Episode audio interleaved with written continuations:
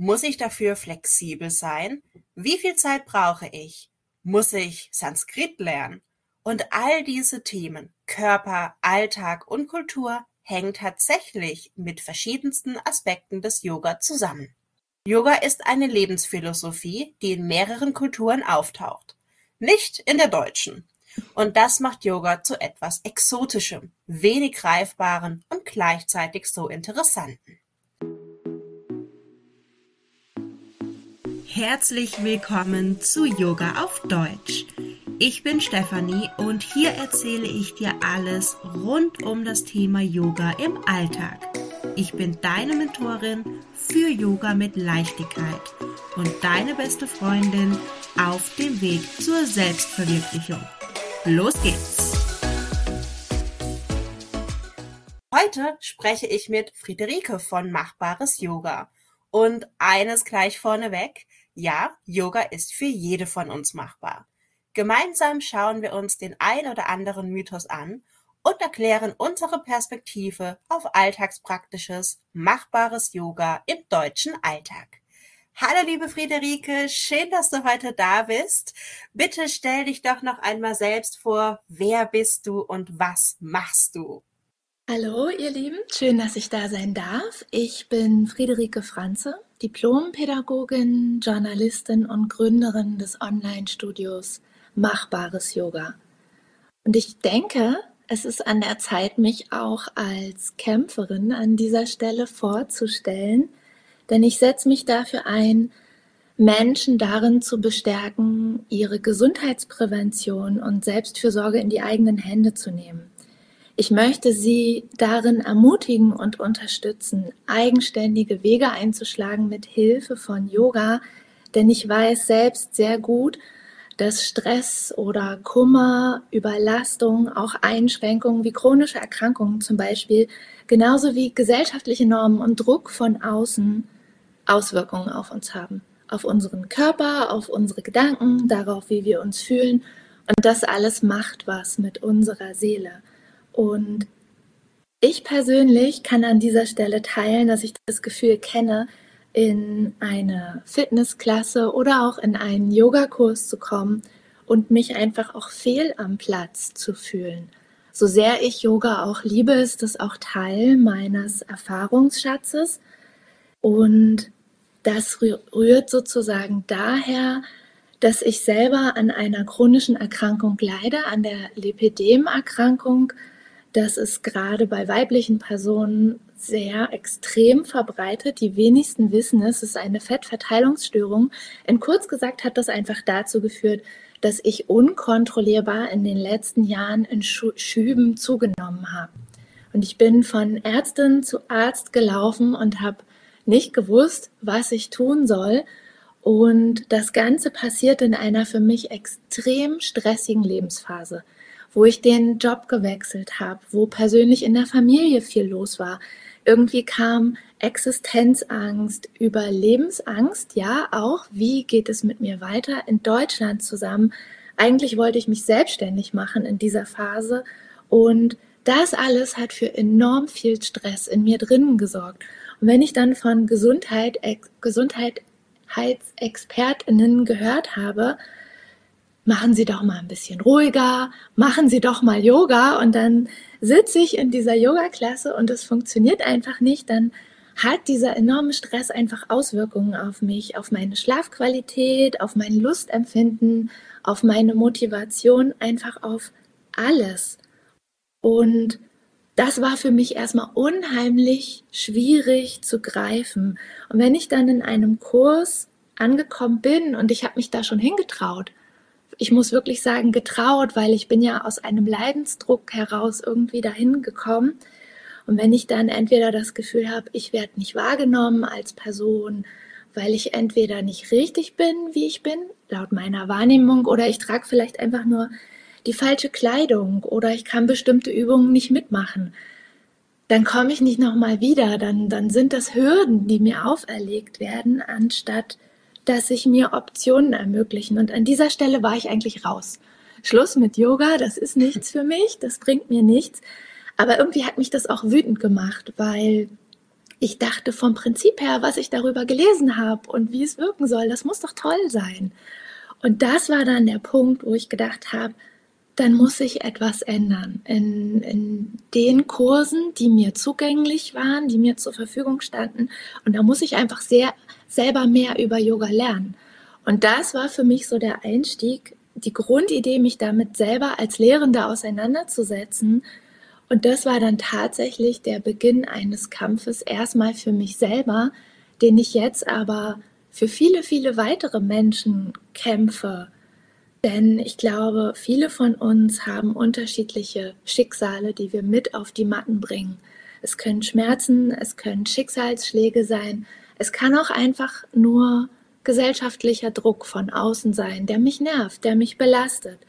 Und ich versuche momentan einen Online-Raum zu kreieren, nämlich eben dieses echte, authentische, machbare Yoga, in dem ich die Möglichkeit schaffe, teilzuhaben, ohne Ausschlusskriterien. Und diesen Raum fülle nicht nur ich, sondern den füllen noch mehr Menschen, weil wir mittlerweile ein Team sind.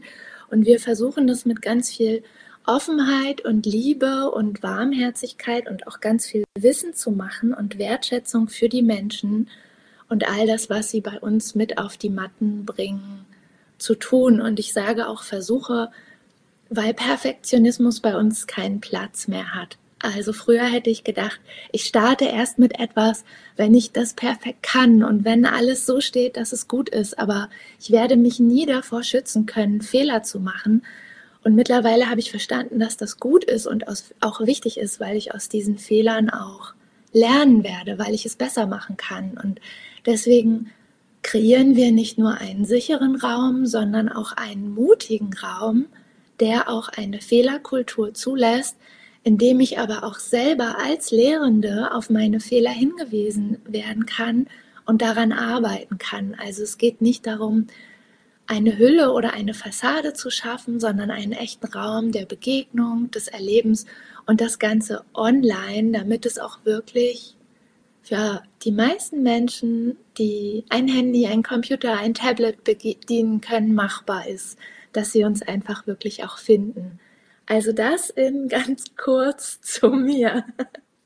Ja, vielen lieben Dank und genau mit diesem Konzept hast du auch mich total abgeholt und danke auch, dass du deine eigene Geschichte geteilt hast. Ja, das wusste ich bis eben auch noch nicht und da haben wir tatsächlich auch was gemeinsam, denn auch ich ja, bin aktuell chronisch ähm, krank, ja, ich möchte eigentlich gar nicht krank nennen, weil ich denke immer, wenn man es irgendwie chronisch hat, dann findet man ja trotzdem so im Alltag Möglichkeiten, damit umzugehen. Aber trotzdem ist es natürlich da. Bei mir ist es das Chronicle Fatigue Syndrome, was ganz einfach bedeutet, dass ich ja einen ziemlichen eine ziemliche Struktur in meinem Alltag auch brauche, weil ich einfach nicht die, wie soll ich sagen, die, die Power sozusagen habe, die jetzt in Anführungszeichen jemand Normales oder jemand ohne dieses Syndrom hat. Bedeutet also, ja, ich muss mir ziemlich genau überlegen, was ich an meinem Tag mache, wofür reicht meine Energie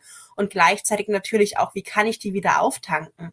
Und eine Variante ist da für mich definitiv Yoga Nidra, also auch hier Yoga, was mir sehr, sehr hilft. Aber genau das fand ich auch bei dir so schön. Ja, denn als ich bei dir so in dieser 30 Minuten Online-Yoga-Stunde war, die ja auch morgens war, das ist für mich die perfekte Zeit, da ist mir aufgefallen, dass du viel Wert auf die Eigenverantwortung und auch das Körperbewusstsein legst und es durch die verhältnismäßig kurze Yogastunde super alltagspraktikabel ist und du holst zudem jede Person da ab, wo sie gerade ist und du nutzt auch Hilfsmittel wie Blöcke zum Beispiel oder Bolster, um die Übungen zu unterstützen.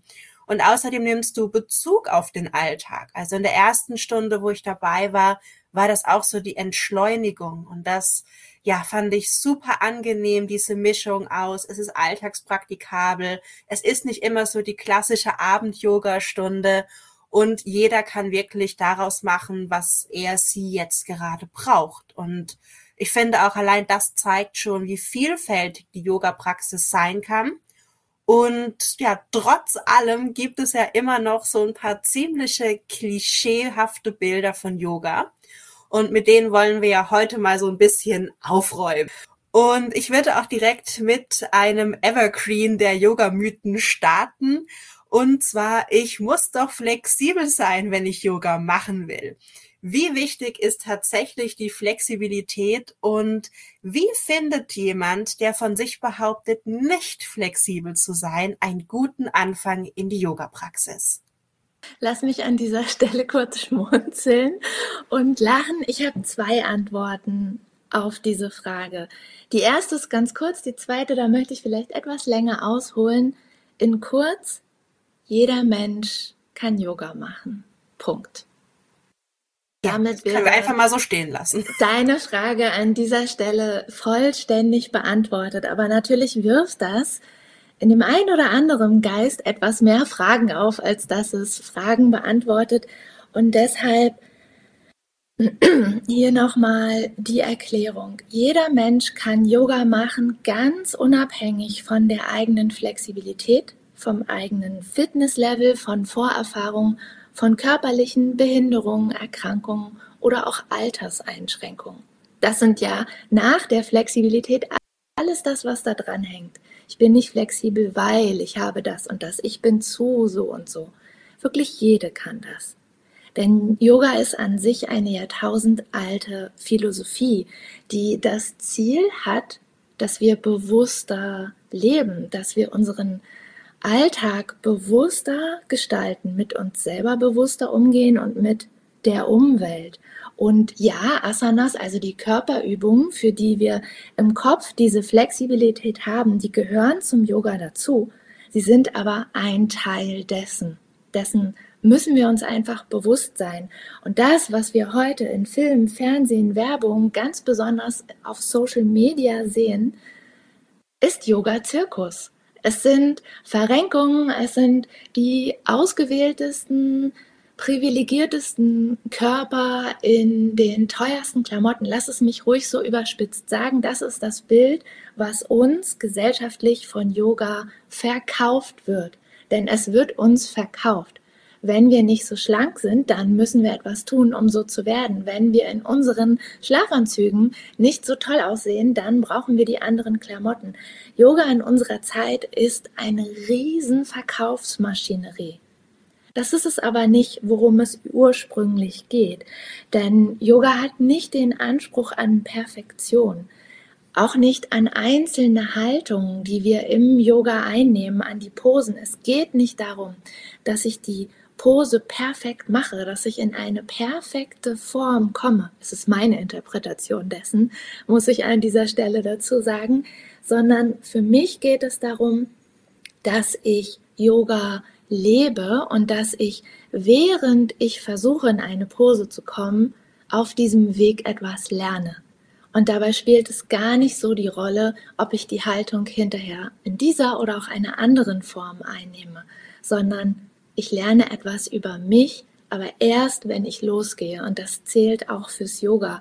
Und wenn wir uns den Begriff Flexibilität, um auf deine Frage zurückzukommen, anschauen, dann heißt ja Flexibilität an sich, ich bin anfassungsfähig an wechselnde Umstände. Wenn wir uns einfach dieses Wort angucken. Und genau das ist der Inhalt, was ich im Yoga ja tatsächlich erst lerne. Ich lerne so, wie ich bin mit allem, was ich mitbringe, mit wie ich es bewerte, positiven, negativen Eigenschaften, mit Licht und Schatten, mein Leben so zu gestalten, dass ich mit dem, was das Leben mir alles abverlangt, umgehen kann. Dass ich nicht zerbreche, wie der Ast vom Baum abbricht, sondern dass ich eher der Palme im Wind entspreche, die sich biegt, vielleicht eine Kokosnuss abwirft, um ein bisschen Ballast loszuwerden, ein bisschen Sorgen von sich gibt und dann aber besteht und das mit Kraft und bei diesem ganzen Prozess ganz viel lernt und stärker daraus hervorgeht. Das ist für mich die Grundessenz von Yoga und auch von Yoga im Zusammenhang mit Flexibilität oder Biegsamkeit. Denn tatsächlich, wenn wir es jetzt auf die körperliche Ebene von Flexibilität bringen, ist ja jeder Körper anders flexibel. Also schon von Natur aus, von unserer Anatomie her, ich zeige dir jetzt zum Beispiel, das könnt ihr alle nicht sehen, wenn ihr es hört, aber wenn ich jetzt meinen Arm ausstrecke, dann ist mein Arm nicht ganz gerade wie eine Linie, sondern meine Ellbeugen sind zum Beispiel, wir würden es nennen, überflexibel überstreckt. Also sie gehen über die gerade Linie hinaus weiter nach unten. Das habe ich mir nicht erarbeitet oder irgendwie erkämpft, das ist einfach so bei mir. Das hat aber überhaupt keine Auswirkungen darauf, wie flexibel meine Hüfte ist, wie ich meinen Alltag bewältige, sondern das ist einfach das, was ich mit in die Praxis bringe. Genauso wie jemand anderes den Arm vielleicht aufgrund bestimmter Vorerfahrungen, Unfällen, von Geburt an, whatever, gar nicht erst gerade machen kann. Das ist total egal vom Prinzip her, denn mit dem, womit ich ausgestattet bin, was in dieser Situation da ist, an Flexibilität, in Anführungsstrichen, komme ich auf die Matte. Und das bedeutet einfach nur, ich möchte ja nicht flexibel sein, um flexibel zu sein. Denn was habe ich davon, wenn ich flexibel bin? Was habe ich davon, wenn ich mit meinen Zehen mein veganes Sushi abends essen kann? Gar nichts habe ich davon, weil ich es sowieso nicht tun werde. Aber was ich ja möchte, ist, wenn ich vom Supermarkt nach Hause komme, meine schweren Taschen tragen können. Ich möchte mein Kind hochheben, wenn es nach mir schreit, wenn ich dann Elternteil bin. Ich möchte eine Treppe oder einen Berg erklimmen können, ohne Schmerzen zu haben. Ich möchte wenn ich viel am Rechner arbeite und immer noch so oldschool so eine Maus in der Hand haben, dann möchte ich nicht mit einem Karpaltunnelsyndrom enden. Wenn ich viel sitze am Schreibtisch arbeite, ich möchte Rücken- und Nackenschmerzen loswerden. Und dabei hilft mir nicht extreme Flexibilität, sondern dabei hilft es mir, ein Verständnis zu entwickeln von Mobilität und Stabilität. Denn Mobilität heißt ja, ich kann mich bewegen, aber ich kann diese Bewegung aktiv aus eigener Kraft steuern. Ich bewege mich nicht passiv. Ich drücke nicht meinen Arm auf den Boden und versuche, den Arm so, so weit nach unten zu bekommen, wie es geht, sondern ich kann ihn vielleicht nach unten oder nach oben heben aus eigener Kraft, soweit es geht. Und wenn ich meinen Arm zum Beispiel nach oben hebe und ich aber eine Einschränkung in meinem Schultergelenk habe, aus welchem Grund auch immer, dann kommt der vielleicht gar nicht über meinem Kopf an. Dann kann es mein Ziel sein, an dieser Mobilität zu arbeiten, dass mein Arm einen größeren Bewegungsradius erhält. Das ist aber keine Flexibilität, sondern das ist Aktivität, Kraft und Steuerung. Wir wollen Mobilität, Leute. Flexibilität einfach mal rausstreichen. Und genauso ist es auch mit der Stabilität. Denn wenn ich zum Beispiel einen sehr mobilen unteren Rücken habe, wenn die Lendenwirbelsäule ganz von selbst butterweich hin und her fließt, ist es natürlich im Yoga super schön anzusehen. Da haben wir es wieder. Von außen sieht es schön aus, aber wenn ich am Schreibtisch sitze, wenn ich im Auto sitze und irgendwo hinfahre und mein Rücken gibt immer nach und der untere Rücken rundet sich immer und ich kann ihn nicht stabil halten, dann werde ich dort ein Problem bekommen, weil ich nicht die Kraft aufbringe, meinen Rücken in einer natürlichen Form zu halten. Und dann habe ich auch von dieser Flexibilität, von dieser Beweglichkeit, dieser Passivität, der Beweglichkeit in meinem unteren Rücken nichts. Und deswegen finde ich wichtig, wenn du zum Beispiel es ist mein Anspruch, wenn du zu uns zu machbares Yoga ins Studio kommst, dass deine Flexibilität, die du mitbringst, keine Rolle spielt, sondern dass du am Verständnis für deinen Körper arbeitest. Denn wir müssen ganz ehrlich sagen, es geht ja nicht nur darum, flexibler zu werden, sondern die meisten Menschen, die hyperflexibel sind, also die ihre Gelenke überstrecken können, was zum Beispiel auch viele Tänzerinnen betrifft, die bringen von Grund her für ihren Körper, ich nenne es jetzt mal ein bisschen überspitzt, eine Gefahrensituation mit, weil ich es gewohnt bin, immer in die Extreme zu gehen. Ich überstrecke immer ein Gelenk, das nicht dafür gemacht ist, immer im Extrem zu sein. Und wenn ich zum Beispiel meine Ellbeugen immer überstrecke, wenn ich im herabschauenden Hund bin, dann lastet mein gesamtes Körpergewicht immer auf diesem relativ kleinen Gelenk. nenne ich es mal. Genauso bei allen Stützhaltungen. Langfristig führt das zu extremen Verschleißerscheinungen in diesem Gelenk. Das heißt, egal ob ich sehr flexibel oder eher weniger flexibel bin, laut meiner eigenen Einordnung, ist es doch schlauer, wenn ich in dieser Haltung meine Arme ganz leicht beuge, um nicht im Gelenk zu hängen oder da einzurasten oder einzurosten, könnte man es auch nennen, sondern dass ich die umliegenden Muskeln um das Gelenk mittrainiere, ganz bewusst den Bizeps, den Trizeps, die Unterarmmuskeln, die Muskeln vom Handgelenk, dass diese Muskeln lernen, auf dieses Gelenk aufzupassen und es vor seiner eigenen Beweglichkeit zu schützen. Und wenn ich solche Sachen einmal verstanden habe, wie diese Dinge für mich selbst in meinem Körper funktionieren, dann kann ich langfristig daran arbeiten, aus bestimmten Gewohnheitshaltungen herauszukommen und wirklich bewusstere Haltungen in den Sport, ins Yoga, in meine Freizeit, in meinen Berufsalltag, in mein Familienleben mit einzubringen. Und das ist der Punkt, der entscheidend ist. Sozusagen von der Matte mit rein ins Leben, weil dann bringt es mir langfristig etwas für meine Gesundheit. Also ja, Flexibilität. Super gut erklärt. Ja, aber nein. also ich glaube, da ist auf jeden Fall was dabei, wo sich jeder was mit rausgreifen kann und auf sich anwenden kann.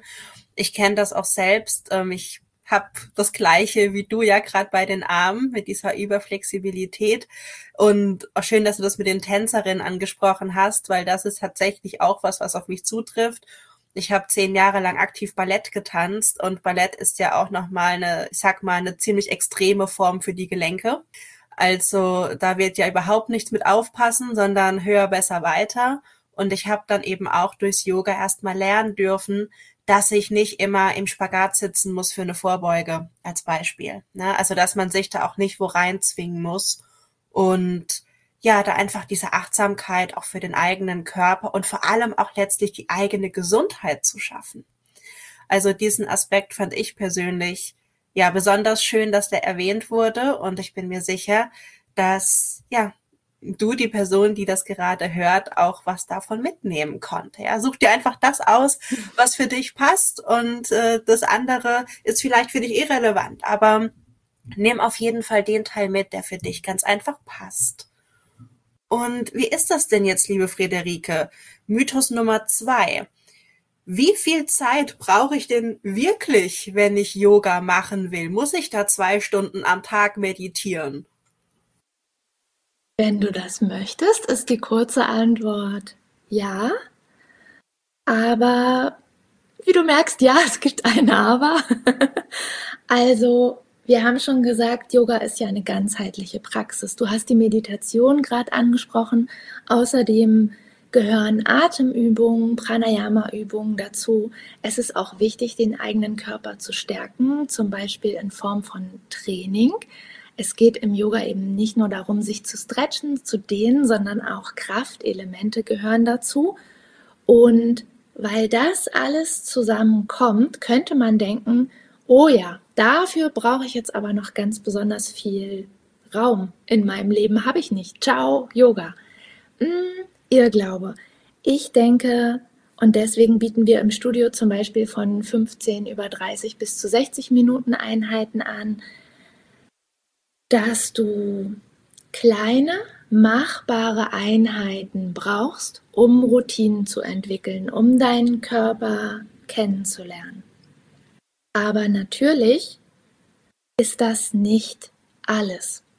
Vielleicht fange ich mal von einer anderen Perspektive an. Vielleicht kennst du das. Früher bei mir war das so, ich bin 90 Minuten in eine Yoga oder in eine Sportklasse gegangen, habe mich total ausgepowert, nennen wir es einfach Vinyasa Flow, habe gelitten und habe gedacht, okay, das war's jetzt für die nächsten zwei Wochen. Ich bin damit durch. Viel hilft viel. Aber viel hilft eben nicht viel. Viel baut viele Hürden auf, viel verlangt uns viel ab. Den Schlüssel, den ich euch gerne empfehlen oder an die Hand geben würde, der heißt Kontinuität. Denn wenn ich etwas regelmäßig tue, dann ändern sich dadurch nicht nur meine Gewohnheiten, sondern tatsächlich durch die Meditation. Es ist einfach in Studien belegt und nachgewiesen, verändern sich meine Hirnstrukturen und damit verändert sich mein Denken und damit verändert sich mein Verhalten. Das müssen wir uns einfach mal auf der Zunge zergehen lassen. Und das passiert eben nicht in dieser 90 Minuten Klasse einmal im Monat, sondern das passiert, wenn ich zum Beispiel eine, zwei oder drei Minuten täglich meditiere. Das passiert, wenn ich mal eine 30 Minuten Klasse mache oder eine 15 Minuten Klasse und ich denke, 15 Minuten können wir ehrlich in unseren Alltag einbauen. Das ist eine super Größe, um in Bewegung zu kommen und ins Spüren zu kommen. Und auch in 15 bis 30 Minuten ist schon wahnsinnig viel möglich. Da erlange ich einen Ausgleich, den ich mir wünsche, den ich vielleicht auch in dem Moment brauche, und dann habe ich wieder mehr Kraft für meinen Alltag. Und wenn ich sozusagen in diese Kraft komme, dann komme ich in ein tieferes Verständnis für mich selber. Wenn ich zum Beispiel einmal eine Einheit darüber hatte, was eine Schonhaltung in der Hüfte ist, wenn das einmal so Klick gemacht hat, aha gemacht hat bei mir im Kopf, dann verankert sich das dauerhaft in mir. Dann kann ich selber, wenn ich im Supermarkt an der Kasse stehe, auf einmal meine Haltung korrigieren. Dann hat mich diese 30 Minuten Klasse langfristig wohin gebracht, wo ich nie dachte, dass ich hinkommen würde.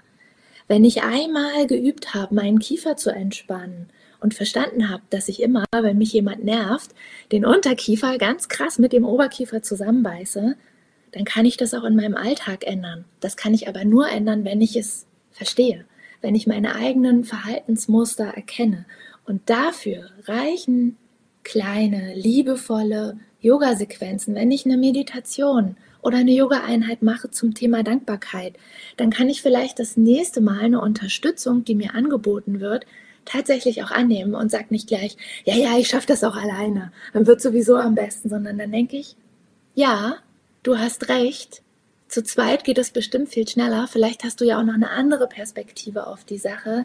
Lass uns da mal drauf gucken. Ich brauche eigentlich auch Hilfe. Ich bin vielleicht sonst nur nicht gewillt, sie anzunehmen. Und das hat ganz viel mit Yoga üben zu tun. Und das ist dieser wahnsinnig große Effekt, den ich aus kleinen Einheiten immer wieder mit in mein Leben nehmen kann. Ich kann daraus ganz viel ziehen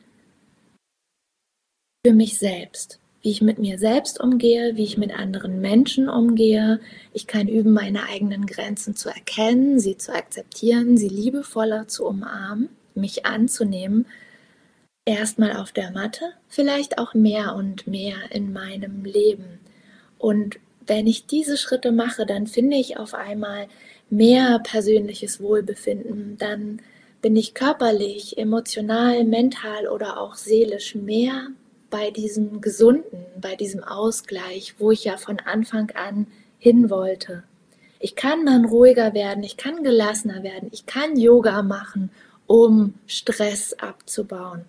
Aber ich muss es eben tun, kontinuierlich, für mich selbst, nicht für meinen Terminplaner, nicht für meinen Arzt oder meine Ärztin, nicht für meine Freundin, die mich mit in den Kurs schreibt. Ich kann das nur für mich tun. Und ich kann immer wieder entscheiden, wie groß oder wie klein die Einheit ist. Aber das Wichtige ist, dass ich es tue. Ja, ich finde auch immer, das ist so die Frage, machst du noch Yoga oder lebst du es schon? Ne, weil so dieses Machen, finde ich, hat immer so was im Sinne von so und jetzt irgendwie von neun bis zehn, ich roll jetzt hier meine Matte aus und dann habe ich Yoga gemacht. Aber die Frage ist ja nicht, ne, wie du sagst, was ist der Zirkus auf dieser Matte, sondern was nehme ich davon für mich mit? Ja, was ist, was ist das, was ich jetzt auf der Matte gelernt, verinnerlicht, ähm, geübt habe? Und das ist ja auch so was. Ich finde, der Ausdruck Yoga üben, der ist so wunderschön, weil das heißt, es muss nicht perfekt sein. Wir alle üben Yoga. Ja, wir tun alle was dafür, um so müh besser zu werden, aber besser im Sinne von besser für unseren Alltag, nicht besser im Sinne von höher, schneller, weiter. Also auch hier, ne, du hast gesagt, zwei bis drei Minuten am Tag können den Unterschied machen. Und die hat wirklich jede von uns. Also da, ähm, da gibt's keine Ausrede, sorry, no. Also zwei bis drei Minuten hat wirklich jede. Ja, und wenn wir dann doch mal auf der Matte stehen und vielleicht auch noch ganz am Anfang stehen, dann kommen uns so lauter lustige Namen ähm, unter. So der herabschauende Hund, der Baum und so weiter, wie alle diese Übungen heißen. Und manchmal werden die nicht auf Deutsch oder Englisch genannt, sondern auf Sanskrit. Wie viel Sanskrit brauche ich denn tatsächlich, um Yoga zu praktizieren? Also muss ich Sanskrit lernen, um das zu können oder zu verstehen? Ich finde die Frage super spannend und auch eine wichtige Frage, möchte ich an dieser Stelle einfach nur sagen, weil wir beschäftigen uns ja, wie wir gesagt haben, mit Yoga als eine Form einer jahrtausendenalten Philosophie.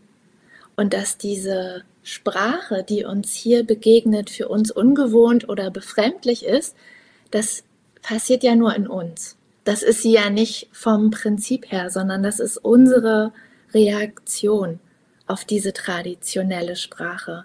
Und es ist eine uralte Form der Kommunikation, bei der es nicht nur um die Schreibweise geht, sondern auch um die Aussprache, um den Klang von Worten, um den Nachklang. Und sie ist in sich sehr melodiös und auch diese einzelnen Silben dieser Sprache klingen tatsächlich in uns nach und der Sinn ist auch, dass sie etwas in jedem Menschen zum Anklingen bringen.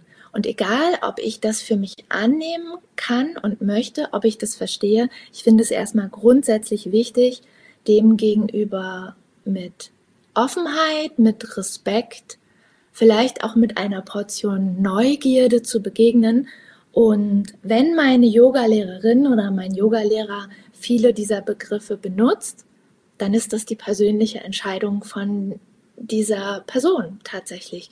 Und dann kann ich das gut finden oder nicht, aber es gehört zur Praxis dieser Person dazu.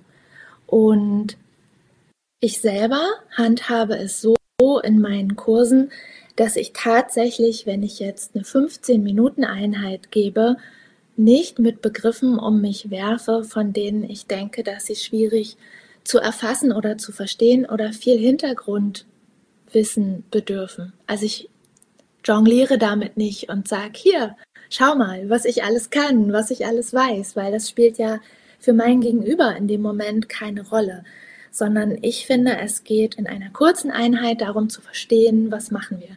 Und wenn es gerade um den Rückenstrecker geht, dann geht es um den Rückenstrecker. Und dann habe ich vielleicht mein gesammeltes Wissen dahinter und könnte das auch in Sanskrit benennen, aber muss ich an dieser Stelle nicht. Wenn ich aber zum Beispiel eine 60-minütige Klasse habe, dann habe ich ja viel mehr Raum. Und in diesen Raum kann ich dann auch Begrifflichkeiten mit einfließen lassen und sie nicht einfach nur nennen und hinwerfen, sondern ihr merkt schon, ich rede relativ viel. Ich liebe es, Dinge und Sichtweisen zu erklären. Und das mache ich dann auch. Wir haben zum Beispiel neulich eine Stunde zu der Yoga-Haltung, dem Stuhl oder dem Blitz, kennt ihr vielleicht, gemacht. Ist eigentlich dieselbe Haltung, als würden wir uns auf einen Stuhl sitzen. Deswegen heißen wir so, aber wir setzen unser Gesäß nicht ab, sondern es bleibt in der Luft und wir halten. Viele weibliche Personen kennen diese Haltung aus ihrem Alltag, wenn sie öffentliche Toiletten benutzen müssen. Also, auf jeden Fall, um diese Haltung ging es. Und es ging nicht um die Haltung etwa als Peakpose. Wir machen ganz viel vorher, um dahin zu kommen, um in diese Haltung uns reinzubewegen, sondern es ging nur um diese Haltung. Wir haben sie vom Großen, wie wenn wir ein Gedicht interpretieren, bis zum Kleinsten auseinandergenommen, uns angeguckt, was steht dahinter. Denn der Stuhl bedeutet in Sanskrit ausgesprochen Utkatasana. Utkatasana. Wir können uns das einfach nochmal auf der Zunge zergehen lassen. Es klingt wunderschön und heißt im übertragenen Sinne die Mächtige. Und wenn ich eine Haltung übe Und ich weiß auf einmal, das bedeutet nicht der Stuhl, sondern eigentlich steht dahinter, das ist die Mächtige, dann habe ich eine großartige Möglichkeit, die Effekte, die diese Haltung mir bringt, ganz anders im eigenen Körper zu spüren. Ich kann auf einmal diese Selbstermächtigung, meine eigene Kraft, die ich aufbringe, ganz anders wahrnehmen. Nicht als ein, oh, ich muss hier jetzt drin bleiben und ich muss das durchhalten, sondern ich kann so herangehen und sagen, das ist meine Kraft, die mich gerade hier hält und ich mache das ganz großartig und dann entwickle ich zu diesem Sanskrit-Begriff, zu dieser Haltung eine persönliche Beziehung. Ich werde mich immer wieder freuen, wenn mir diese Haltung irgendwo in einer Yoga-Einheit begegnet. Und das, finde ich, ist für mich das Entscheidende. Nicht einfach nur Begriffe zu nennen. Das kann auch für Lehrende super schwierig sein, weil es sind wahnsinnig lange Wörter. Sie setzen sich aus verschiedenen Begriffen zusammen. Wir müssen das lernen. Das sind auch wie Vokabeln. Und wenn ich aufgeregt bin, jetzt fährt bei mir gerade der Krankenwagen vorbei, Entschuldigung, ich mache mal kurz eine Pause. Wenn ich aufgeregt bin, dann werfe ich diese Begriffe auch manchmal durcheinander und dann denke ich, oh Gott, was denken die Leute jetzt von mir? Und schon bin ich eigentlich raus. Ja. Also es geht darum, mit Ruhe an das Ganze ranzugehen und Verstehensräume zu ermöglichen. Und mit machbares Yoga geht es uns auch eben nicht darum, Haltungen einfach abzuarbeiten.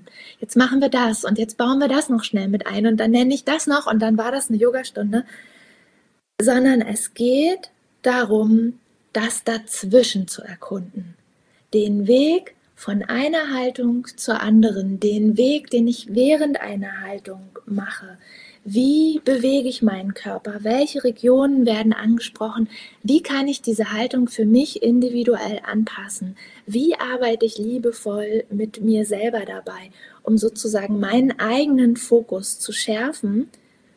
Und das hilft mir im Feierabend besser abzuschalten. Das hilft mir, mein Gedankenkreisen zu beenden, wenn ich weiß, ich war heute die Mächtige. Das lässt mich ganz, ganz anders aus einer Praxis herausgehen. Und ich finde, Yoga und machbares Yoga ist ein Buffet. Es ist ein Buffet, was ich dir in jeder Einheit anbiete.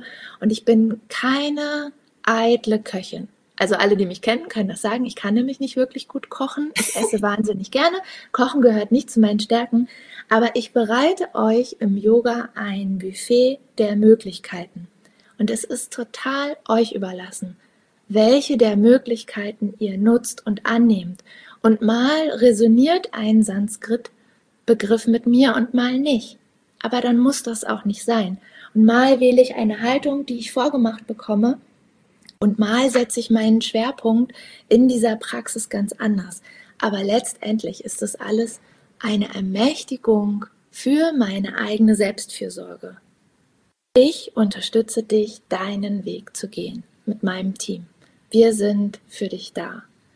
Und das ist die Aufgabe von Yoga-Lehrenden, dich zu bestärken, wo auch immer dein Weg dich hinführt und da zu sein, wenn es Fragen gibt, vor oder nach der Praxis sich auszutauschen und auch in diesem Austausch gemeinsam zu wachsen.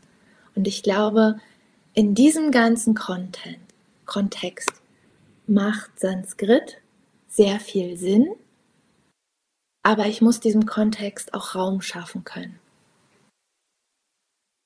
Ja, das finde ich eine sehr ähm, ja, interessante Betrachtungsweise, eine sehr also diese Betrachtungsweise resoniert mit mir selbst. Ja, da kann ich auch sehr viel von abgewinnen. Ich habe natürlich auch immer gleich so, ich komme ja aus der Kulturanthropologie, aus der Linguistik, da habe ich natürlich immer auch direkt so ein bisschen so, hm, okay, wie funktioniert die Sprache und will das dann genauer wissen. Aber das ist natürlich alles, was, ja, was jetzt erstmal in der Yogastunde nichts zu suchen hat. Ja, da ist egal, was jetzt dieses Morphem bedeutet und so weiter. Ähm, aber ich finde es auch sehr interessant. Ich denke aber auch, um eine gute Yogastunde, also gut im Sinne von jemand nimmt was für sich mit, ähm, zu geben, muss man nicht Sanskrit sprechen. Ja, auch wie du selbst gesagt hast, einfach auch, um die Lernenden, die Yoga-Schüler, die Yogis nicht irgendwie vielleicht auch zu überfordern, ja. Ähm, gleichzeitig kann es aber auch unglaublich gewinnbringend sein, wenn man vielleicht auch nur mal ein, zwei Begriffe einführt. Einfach sich da gemeinsam rantastet und ich finde, man kann da auch wunderschöne Stundenthemen und Metaphern drumherum ähm, schaffen. Und gerade auch dieses zugänglich sein ist, finde ich, ganz, ganz wichtig. Und vor allem auch, finde ich, nach der Stunde, ja, vielleicht gibt es eine Person, die fühlt sich gerade irgendwie überhaupt nicht gut. Und dann kann man vielleicht gemeinsam mal schauen, hey, woran lag das denn? Oder woran liegt das denn? Und wenn wir auch schon vom Ende der Stunde reden, was ja immer wieder gesagt wird, ist das Wort Namaste. Ich persönlich benutze das Wort nicht, aber bevor ich erzähle, warum, würde ich gerne mal wissen, ob du das sagst und wenn ja, warum, wenn nein, auch warum, beziehungsweise warum nicht. Ich habe es früher gebraucht und das finde ich auch gar nicht schlimm, weil wir entwickeln uns alle weiter. Und ich weiß, worauf du hinaus willst im Kopf. Aber ich kann sagen, ich habe es so beigebracht bekommen in meinen Ausbildungen. Es wurde einfach gesagt, es wird in ganz, ganz vielen Yoga-Klassen am Ende angesagt und dann wird sich verbeugt und dann ist die Klasse zu Ende. Es ist wie so ein Ritual. Es steht gefühlt auf jedem dritten T-Shirt und auf jeder Malerkette und es steht auf den Yogamatten und es gehört bei uns irgendwie dazu. Nur zu hinterfragen, gehört es wirklich ans Ende der Stunde und gehört es dazu und in welchem Kontext benutze ich es, hat definitiv auch etwas mit den Zusammenhängen von kultureller Aneignung zu tun. Und wenn ich, glaube ich, habe genauso eine Leidenschaft für Sprache wie du, wenn ich auch mit Sprache hantiere, wo ich nur Brocken dieser Sprache spreche oder verstehe, dann ist es natürlich umso wichtiger, sich selber zu ermahnen und genauer hinzuschauen, was bedeutet dieses Wort tatsächlich und wie wird es in seinem ursprünglichen Kontext eigentlich benutzt. Und da ist, soweit ich das jetzt gelernt habe, aber korrigiere mich gerne, äh, verbessere mich da, ich lerne immer gerne dazu, da es eigentlich eine Begrüßungsformel für MeisterInnen ist, für Gelehrte eine Formel der Hochachtung, mit der wir einander gegenübertreten, passt es gar nicht an das Ende der Stunde, an das Ende einer Yoga-Einheit. Es hat sich da irgendwie mal so hingeschlichen und jemand fand das toll und dann hat es sich verbreitet. Aber tatsächlich gibt es viele andere wunderschöne Möglichkeiten, Yoga-Klassen zu beenden. Ich kann alles Gute wünschen, ich kann viel Kraft mitgeben, ich kann Herzensenergie senden.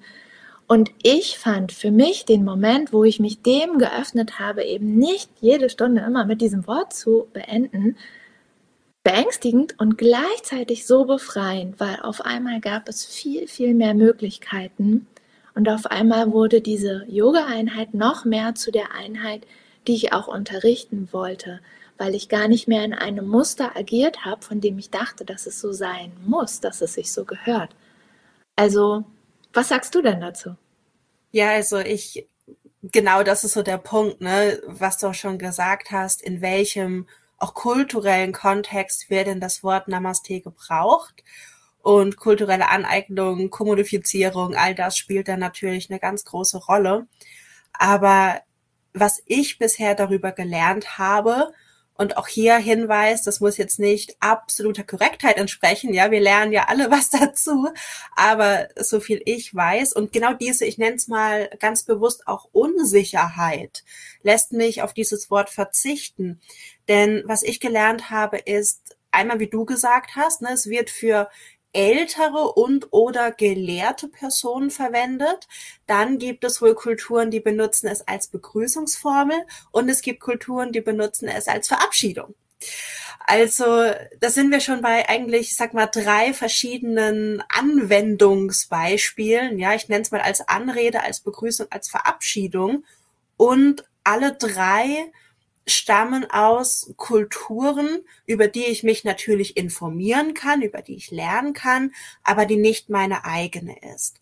Und ich denke ganz generell, ich meine, das betrifft nicht nur Yoga, ja, auch andere ähm, Praktiken, nicht nur aus dem asiatischen Raum, ja, aber sei es äh, Qigong oder sei es Capoeira oder was auch immer, glaube ich, bedarf immer einer gewissen respektvollen Achtung Ja, ich finde es gut, dass wir uns da sozusagen auch rantrauen, ranwagen und damit helfen wir quasi auch diese diese Kultur oder diesen kulturellen Aspekt, in unserem Fall diese Lebensphilosophie, zu verbreiten, mehr Aufmerksamkeit zu schenken und auch mehr Aufmerksamkeit im Forscherkontext oder im wissenschaftlichen Kontext, weil ich denke, das ist auch ganz wichtig. Ja, die Schulmedizin hat definitiv ihre absolute Daseinsberechtigung, aber genauso eben auch mal ähm, wieder zu schauen, was sind denn so ein paar, ich sag mal, natürlichere Methoden oder ganzheitlichere Methoden, um auf unsere Gesundheit Acht zu geben. Und ich finde gerade hinter so einem Wort, was wir aus einer anderen Sprache und mit einer anderen Sprache kommt eine andere Kultur entlehnen oder mitnehmen, da können wir eben ganz leicht auch mal was ausdrücken, was wir eigentlich gar nicht ausdrücken wollen. Ne, einfach weil wir es nicht besser wissen oder weil ähm, gibt doch bestimmt Leute, die sagen, ja, ist mir egal. Ähm, und ich finde, da muss man einfach vorsichtig sein. Und ich habe ganz stark auch in meiner Ausbildung gelernt, sehr vorsichtig ganz generell mit Sprache umzugehen. Also auch wie ich unterrichte, ja, solche Sätze wie so, wir machen jetzt, ich nehme mal den Stuhl, ja, weil der oft verwendet wird, eure Lieblingshaltung. Ne, also schon davon ausgehend, boah, den finden jetzt alle doof, weil der ist anstrengend. Nein, äh, ich finde den vielleicht doof, ja, ich finde den vielleicht anstrengend, aber das heißt nicht, dass jetzt die Person in der dritten Reihe auf der lila Yogamatte das genauso findet. Und da einfach generell auf die Sprache aufzupassen. Das kann auf Deutsch sein, auf Englisch, auf Spanisch, auf Sanskrit, was auch immer. Aber da einfach aufzupassen und mal zu hinterfragen, in welchem Kontext benutze ich welches Wort und bin ich mir über die Tragweite und die Bedeutung meiner Wortwahl bewusst. Das ich finde ich das Wichtige. Und dann, wie du sagst, es ist nichts schlimm und falsch daran, am Ende der Stunde Namaste zu sagen. Aber ich finde, dann sollte man zumindest einmal für sich definieren, warum man das tut. Und wenn man dann gefragt wird, hey, warum machst du das, dann hat man auch eine Antwort. Und dann ist das, finde ich, auch sehr viel, ich sag mal, professioneller als einfach nur, ja, das macht man halt so. Ne, weil ich finde, es gibt nichts, was man halt so macht. ja, es gibt immer einen Hintergrund. Also ja, auch da glaube ich, sind wir uns ziemlich ähnlich von der Herangehensweise. Und ja, vielleicht hat mir auch nicht nur selbstverständlich, aber auch deshalb deine Yogastunde so gut gefallen. Ja, weil auch, und das können wir auch mal hier offen sagen, auch als Yoga-Lehrende gehen wir gerne in den Yoga-Unterricht. Ne? Weil wenn man immer nur äh, vormacht sozusagen, dann kann man gar nicht so tief in die Haltung gehen, mit dem Geist irgendwie so ruhig werden. Und dann ist das auch sehr, sehr schön. Ja, wir haben uns jetzt über diese drei Mythen unterhalten und ich glaube, da war auch wirklich bei jedem Punkt was dabei, was man mitnehmen kann und was diese ich nenne es mal metaphorisch, Seifenblase des Mythos hat zerplatzen lassen. Man muss nicht flexibel sein, man braucht nicht ewig viel Zeit und man braucht auch kein Linguistikstudium, um Yoga zu machen. Und wir kommen noch mal ganz kurz mit der allerletzten Frage zurück auf den Alltag. Hast du noch einen besonderen Tipp, wie Yoga im deutschen Alltag machbar wird? Tatsächlich ja, indem ich aktiv werde. Ich muss es machen. In meinem eigenen Alltag. Ich kann das machen, wenn ich morgens aufstehe im Schlafanzug. Ich kann das im Bürostuhl machen und mir einfach fünf Minuten für mich nehmen. Aber ich muss es selbst unterstrichen, fett gemarkert, mit Neonfarben noch übergemalt. Ich muss es einfach selbst machen. Das ist mein Tipp. Du musst es selbst tun. Das kann dir niemand abnehmen. Du kannst die tollsten Lehrenden haben, du kannst die meisten Bücher lesen, du kannst Podcasts dazu hören, noch und nöcher. Wenn du nicht anfängst, das zu tun, dann wird es auch nicht passieren. Und nur so kannst du Yoga machen, indem du dich traust, wie auch immer er aussieht, deinen ersten Schritt zu machen zu versuchen zu meditieren, einfach mal tief durchatmen, wenn der Schreibtisch ganz voll ist und drei tiefe Atemzüge nehmen. Voila, schon hast du Pranayama geübt. Aber mach es bewusst, fang irgendwo an. Wenn du nicht weißt, wie, kommst du zum Beispiel zu mir oder findest jemand anderen. Aber mach es, trau dich. Wenn das sowieso schon in deinem Kopf rumschwirbt, dass du Lust darauf hast, du hörst diesen Podcast, du interessierst dich für das Thema. Yes, besser geht's nicht. Du hast alles, was es braucht in dir. Du kannst anfangen. Ja, ich habe es befürchtet. Man muss selbst was machen. Okay, aber ich denke, wenn man hier diesen Podcast anhört und äh, immer noch dabei ist, dann äh, ist man schon mal auf einem verdammt guten Weg, weil dann hast du dir gerade fast eine Stunde für Yoga genommen, ja, um über Yoga zu lernen.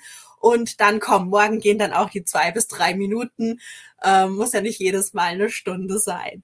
Okay, vielen Dank für diese wundervollen Tipps. Und ein Vöglein hat mir geflüstert, dass du sehr bald ein Retreat gibst. Möchtest du dazu noch ein paar Worte sagen? Sehr gern. Vielen Dank an das Vöglein. Das Vöglein war ich, das können wir an dieser Stelle ruhig, kundtun, weil ich wollte euch unbedingt darauf hinweisen, ich vergesse sowas. Aber ja, deswegen vielen Dank für den Hinweis. Ich gebe jetzt im Mai mein erstes Yoga-Retreat in Südtirol in einem ganz wundervollen Eco-Hotel und das wird ein machbarer Yoga-Urlaub. Es wird auch kein Yoga-Retreat im klassischen Sinne, sondern es wird morgens und abends eine Portion Yoga geben, gerade auch für Menschen, die vielleicht noch nicht so viel Vorerfahrung damit haben oder sich wieder trauen wollen, anzufangen.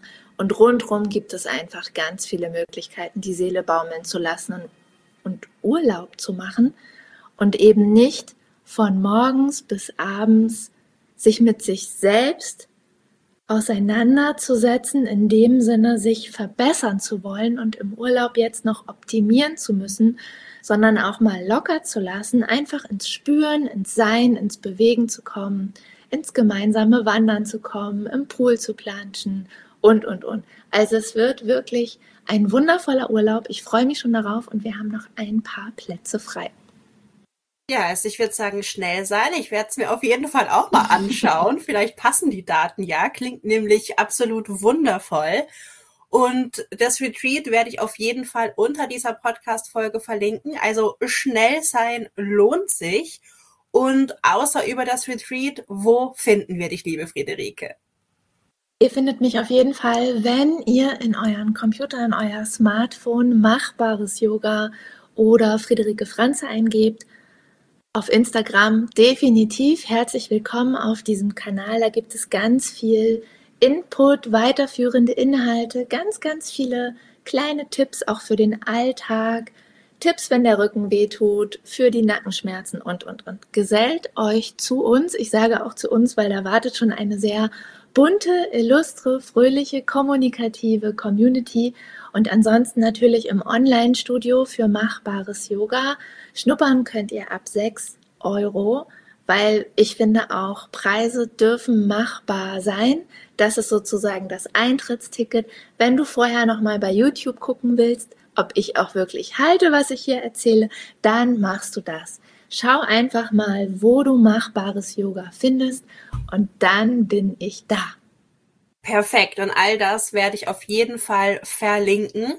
Und ich bedanke mich unglaublich, liebe Friederike. Wir freuen uns natürlich auch beide, wenn du diese Folge teilst, wenn du sie in deine Instagram Story ähm, verlinkst oder verlinke uns viel mehr noch, ja, weil dann sehen wir das und dann können wir das auch wieder teilen und wir können uns vor allem freuen.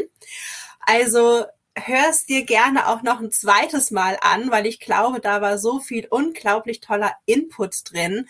Also wir haben eigentlich über drei Themen gesprochen, aber da war wow. Also ich bin selbst total begeistert. Ich glaube, ich freue mich schon richtig, wenn ich dann diese Folge nochmal ähm, anhören kann. Und ich wünsche dir noch einen wunderschönen Tag und nochmal herzlichen Dank, liebe Friederike. Sehr gerne und bis bald.